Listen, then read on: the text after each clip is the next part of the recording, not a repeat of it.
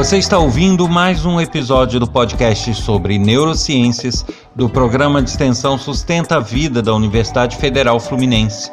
Eu sou Adriano Freitas, pós-graduado em neuroaprendizagem, especialista em neuropsicologia clínica.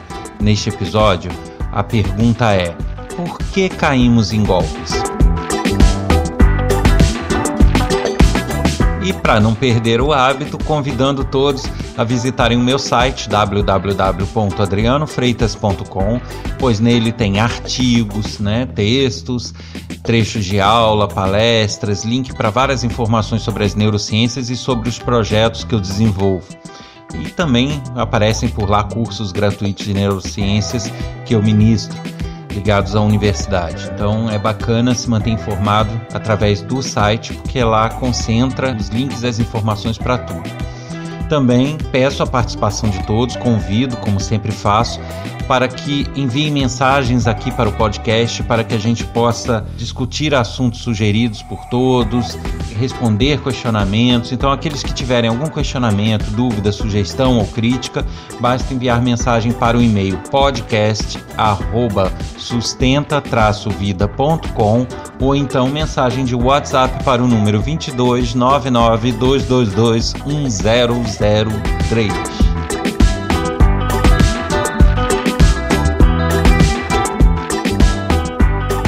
E a pergunta que eu trago aqui nesse episódio é: por que caímos em golpes? Bem, tem se notado com o avanço eh, do, da tecnologia, com a disponibilização de novas formas de comunicação, hoje em dia é muito fácil com WhatsApp, celulares, que os golpes também vêm aumentando absurdamente. E eu me refiro àqueles golpes onde são feitas ligações ou mensagens de texto e que a pessoa acaba sendo levada a depositar dinheiro para esses golpistas. E a grande pergunta que surge é: mas por que, que é tão fácil, né? Por que, que as pessoas não desconfiam? Por que, que as pessoas uh, não, não checam? Uh, e aí eu quis fazer isso, até porque, uh, além de ser um, um assunto atual, é algo que está cada vez mais presente e acaba ficando como um alerta para quem passar por esse tipo de situação. Bom, primeiro a gente tem que deixar claro que isso não tem relação com o fato da pessoa ser mais ou menos inteligente, mais ou menos esperta. Isso não tem vínculo direto com a capacidade intelectual, a capacidade cognitiva de cada um, de cada indivíduo. Obviamente que pessoas quanto menos instruídas, quanto menos é, é, informadas, mais elas estarão sujeitas a esse tipo de situação. Mas não necessariamente isso tem a ver com a capacidade inata da pessoa, com a capacidade é, neurofisiológica dela. Tá? Então não se pode dizer que uma pessoa é mais ou menos inteligente por conta disso. Mas é, por que então que não se pode dizer isso. Vamos entender aí. Eu já falei em vários outros episódios sobre vieses cognitivos, instintos de autopreservação e, e, e vários outros assuntos, né? até a questão é, emocional instintiva, que é mais forte é, e mais rápida do que o córtex pré-frontal, que cuida do raciocínio fino, da visão de consequência. É, eu falei isso quando eu falei do, da maturação do nosso cérebro.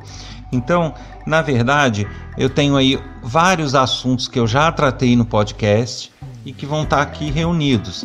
Quem ainda não me acompanha, talvez não conheça todos os conceitos, mas pode ir lá no episódio anterior que fala daquele assunto e buscar mais informações. Aqueles que já me acompanham vão saber do que eu estou falando. Mas vamos lá. O, o cérebro humano ele tem uma prioridade absoluta sobre tudo, que é um instinto de autopreservação ou preservação de clã. Isso significa o seguinte, que tudo que diz respeito à, à sua preservação de integridade, é, a integridade do corpo, a integridade da vida, a integridade é, né, do indivíduo como um todo, isso assume uma prioridade sobre outros processamentos do cérebro. Então, se o teu cérebro tem é, precisa tomar alguma atitude para evitar um dano à sua integridade, ele vai tomar imediatamente essa atitude sem raciocinar muito, sem passar muito tempo. Talvez não com a mesma intensidade da autopreservação, mas isso também ocorre enquanto instinto de preservação de clã. Eu quero dizer é, das pessoas que são próximas, das pessoas que são familiares diretos, das pessoas que são afetivamente ligadas ao indivíduo. Então, existe esse caráter protetivo do nosso cérebro. Falando assim, é, dando um exemplo até de autopreservação, de um instinto de autopreservação, eu posso até citar a questão das queimaduras. Quem já não passou por uma situação de sofrer uma queimadura, quer seja na perna, no braço, na mão, no dedo, e reparou que a, a reação do seu corpo foi mais rápida do que você entendeu o que estava acontecendo.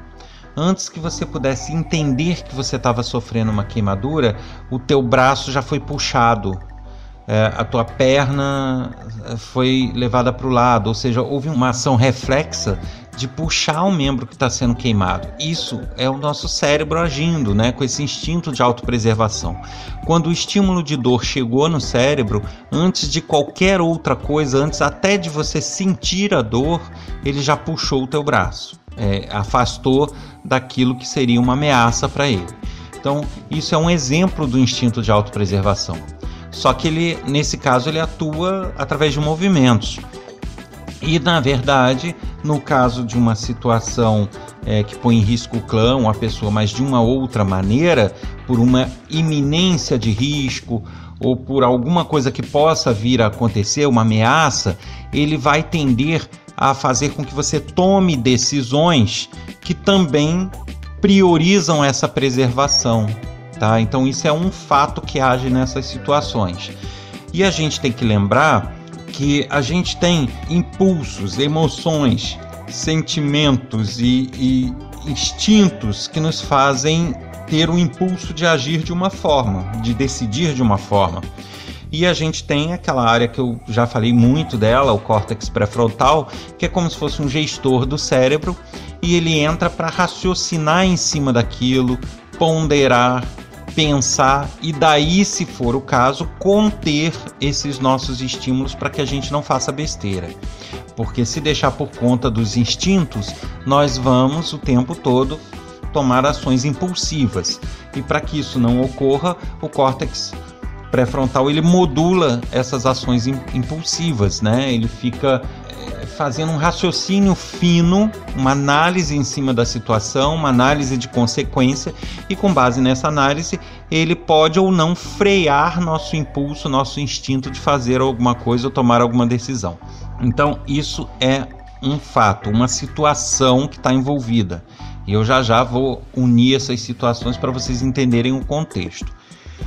Bom, então a gente já sabe que a gente tem essas duas áreas. Só que o nosso córtex pré-frontal, ele é um pouco mais lento, podemos dizer dessa forma, do que a nossa emoção, do que os núcleos do cérebro que coordenam a emoção, os instintos que disparam esses impulsos. Então, por ele ser mais lento, tudo que exige uma ação imediata ou urgente, tem que ser agora, eu preciso decidir isso agora, eu vou tender a fazer isso de uma forma mais impulsiva, mais emocional, né? E sem esse freio do córtex pré-frontal, sem essa análise dele. Então, tudo que é mais emergencial vai nos empurrar para ações mais emocionais, mais passionais, mais, sabe, mais instintivas, onde entram esses instintos de preservação de clã e autopreservação. Bom, para a gente entender mais um pouco disso, a gente precisa também ir naqueles conceitos dos vieses cognitivos. Tem vários episódios sobre vieses cognitivos e heurísticas, recomendo que ouçam. Que é o seguinte, o nosso cérebro muitas vezes ele não pode perder tempo e ou energia processando coisas que ele já sabe mais ou menos como funciona. Então ele, ele cria certos atalhos de pensamento para poder pensar mais rápido, agir mais eficientemente. Só que isso nos empurra a alguns erros de análise. E esses erros aí é, entram alguns possíveis, né? Nesse tipo de situação vai depender muito do, da situação em si. O primeiro deles é o chamado viés de aversão à perda, que é um viés cognitivo, que é o seguinte: todo mundo tende a querer afastar o risco de perder alguma coisa, afastar o risco de não de algo dar errado. Então tudo que é erro, é perda, é dano, ele vai querer é, entrar em qualquer decisão repentina para fugir disso. E aí, é, eu até cito como exemplo, o marketing faz muito uso disso, né? Não perca a oportunidade, é, é só até hoje, amanhã já não tem mais. Ou seja, se você deixar para amanhã, você vai perder, né? Às vezes você vai numa loja, o vendedor às vezes nem conhece a técnica, nem conhece a teoria disso, do cérebro, mas ele, é, o comércio já desenvolveu, já percebeu que isso funciona. Então, se você chega numa loja, ó, amanhã eu não posso te garantir. Hoje você tem essa condição, amanhã você vai perder, amanhã você não tem desconto. Então essa aversão à perda vai te impulsionar a comprar naquele dia e não no dia, ante... no dia posterior. Mesmo que a loja esteja numa pindaíba, esteja fazendo uma promoção até sabe-se lá quando para tentar se salvar. Mas é, você não vai analisar isso a situação econômica, se a loja está numa promoção é, frequente ou não, se ela costuma fazer isso ou não. O teu cérebro vai te empurrar a decidir naquele momento justamente com o medo da perda daquele benefício. Então, isso é muito explorado no marketing e nas vendas mas que funciona nessas situações também de golpe, né? Você ter a iminência de perder uma situação, perder uma pessoa, perder é, sabe, algum benefício ou é, ter um dano a alguém, vai te impulsionar a tomar uma atitude que evite essa perda. Bom, um outro viés cognitivo que a gente deve considerar aí é o viés de confirmação, que é o seguinte: você tender a acreditar naquilo que você crê que é verdade naquilo que você tem enquanto é, a achômetro, vamos dizer dessa maneira. Então, você, digamos que é induzido a acreditar que você está falando com um parente, que esse parente está em risco. Você acaba sendo induzido, você quer acreditar que você vai conseguir salvar ele, você quer acreditar que você vai conseguir livrá-lo dessa situação, você quer acreditar que é verdade, né? Você não, uh, as pessoas não querem acreditar que estão caindo num golpe. O cérebro das pessoas não querem acreditar nisso, preferem acreditar que a situação é real e que você precisa livrar a pessoa daquela situação. Então, na verdade, junta-se vários vieses humanos, várias formas de pensar e reagir do humano, e isso tudo está dentro de um contexto. E as pessoas que fazem esse golpe por conhecerem a teoria do cérebro ou não, mesmo sem conhecer, na tentativa e erro, e de tanto fazer isso, elas vão percebendo como as pessoas reagem e elas vão fazendo bom uso disso. São pessoas espertas. Então, a pessoa percebe que se ela é, colocar toda uma pressão no sentido de urgência, tem que ser agora, não pode ser depois. Se for depois, a pessoa vai morrer ou vai, né, o bandido vai sei lá, alguma ameaça, essa urgência vai fazer a pessoa não raciocinar, vai fazer a pessoa não filtrar os impulsos dela. Então, isso já é fundamental. O sentido de urgência, de imediatismo, do agora, isso faz com que a pessoa meio que desligue, ignore o controle do córtex pré-frontal. A pessoa vai ficar apenas com as estruturas do núcleo do cérebro, que é sistema límbico, e ele vai é, ganhar força em relação ao córtex pré-frontal por esse sentido de urgência. E junto a isso se associa alguma coisa de perda. Ó, oh, se não for agora eu vou perder um, eu vou ter um problema, ou eu vou perder meu filho, ou eu vou perder ou, uma chance de salvar fulano, vou, sabe? Então junta-se a aversão à perda com o sentido de urgência. Menos chance ainda da pessoa raciocinar sobre o assunto. E junta-se a isso a, a, o fato da pessoa acreditar que ela pode ajudar, né? de que é, ela vai o cérebro vai preferir acreditar que ela não está sendo enganada. E aí junta esses três fatores aí, lógico, existem, dependendo da situação, existem outras coisas envolvidas. Eu estou falando aqui de forma muito genérica, mas são três coisas que impulsionam a pessoa a agir com os núcleos centrais do cérebro, a tomar reações instintivas, reações passionais e reações emocionais. E isso é, inibe a, gerência, a gestão do córtex pré-frontal, ou seja, a pessoa vai tomar atitudes impulsivas, atitudes impensadas, que muitas vezes, se ela parar para pensar meia hora depois, ela fala: putz, eu jamais faria isso, porque ela parou e pensou sobre o assunto, ou seja, o córtex pré-frontal entrou em ação e freou os instintos e, e essa, essa passionalidade, essa, esse instinto emocional. Então é simplesmente por isso que fica tão fácil para essas pessoas, porque elas pegam falhas de análise do cérebro, tendências de comportamento humanos e trabalham em cima deles, dessas tendências. Se é feito por alguém que estudou sobre isso ou não, não, não se sabe, não sei, né? Vai depender de cada caso mas é algo que não é difícil perceber nas pessoas. Então, quem começa a aplicar golpes ou fazer coisas nesse sentido, não demora a perceber que as pessoas reagem dessa forma. Se for urgente, ela tende a agir mais impulsivamente. Se ficar falando o tempo todo, não dá tempo da pessoa raciocinar, ela vai agir mais impulsivamente. Se for algo que põe em risco alguém dela, ela vai agir mais impulsivamente por causa da autopreservação e por aí vai. Então, é, lamentavelmente, né, nós temos pessoas que fazem, ao invés de fazer um bom uso dessas eh, tendências humanas, fazem um mau, um mau uso e prejudicam o outro. E aí, o que, que a gente pode dar de dica em cima disso? Não tem como evitar em algumas situações, porque são instintos neurofisiológicos. Você, como eu falei, não é um caso de você ser mais ou menos inteligente. É um caso de você sabe, conseguir ou não frear seus instintos. E isso vai depender de pessoa para pessoa e de situação para situação. Você pode ter uma pessoa altamente instruída que está careca de saber como os golpes funcionam, e essa pessoa em determinada situação pode cair em um golpe. Porque a situação pode empurrar ela a atitudes impulsivas ou passionais ou emocionais. E aí ela, é, ela cai e depois que ela caiu, ela percebe que caiu né? Porque aí o córtex pré-frontal entrou e raciocinou em cima. Então, o que se pode dizer, né? Infelizmente, só tem uma maneira, que é nunca agir de imediato.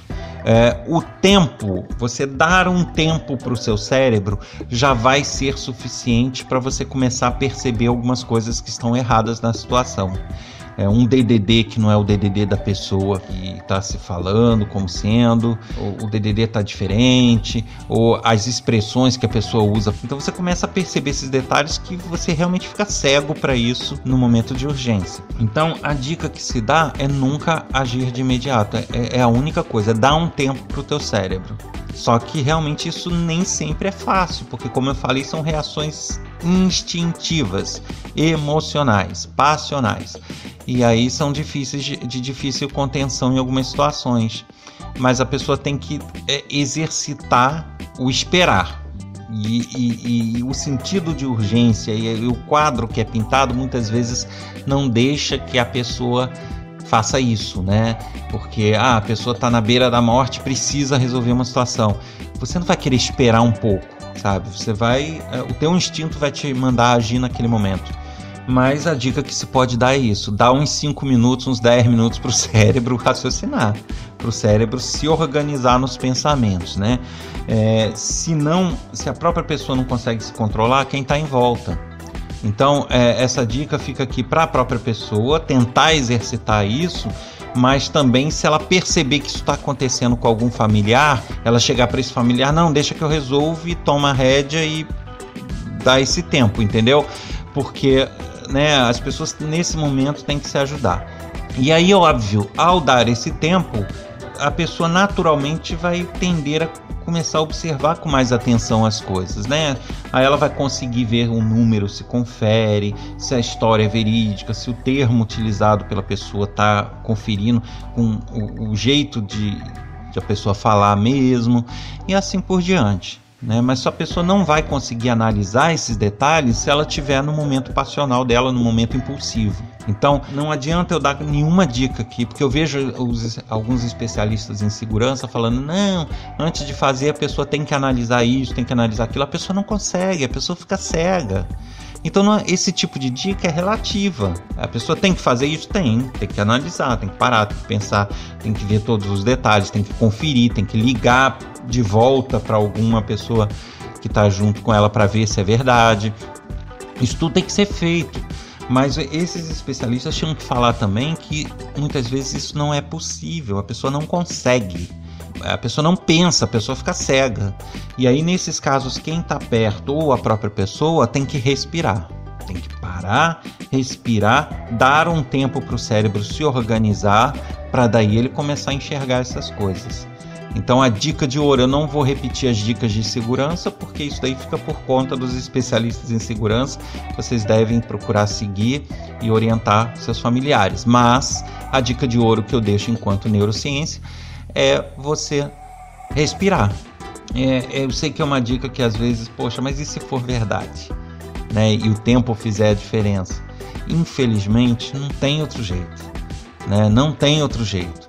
A gente tem que pagar para ver, né? Ainda mais numa situação muito fora uh, do, do, normal, sabe? É, quando uma outra pessoa está ciente dessa dica e pode ajudar, talvez seja até melhor, porque a pessoa, é, não sendo a própria pessoa, a pessoa mais rapidamente vai conseguir enxergar essas, essas inconsistências, esses problemas que existem, né? No, na forma de fazer, no telefone, etc.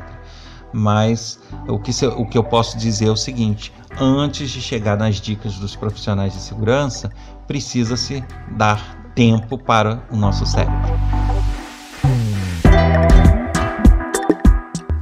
Você ouviu mais um episódio do podcast sobre neurociências do programa de extensão Sustenta a Vida da Universidade Federal Fluminense.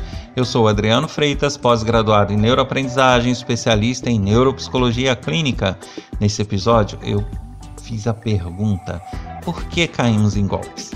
Se você quer deixar sua crítica, sugestão, elogio, enviar sua mensagem, basta utilizar o e-mail podcast@sustenta-vida.com ou o WhatsApp código 22 1003. E não se esqueça, semana que vem mais um episódio. Te aguardo aqui nesse mesmo canal. Até lá!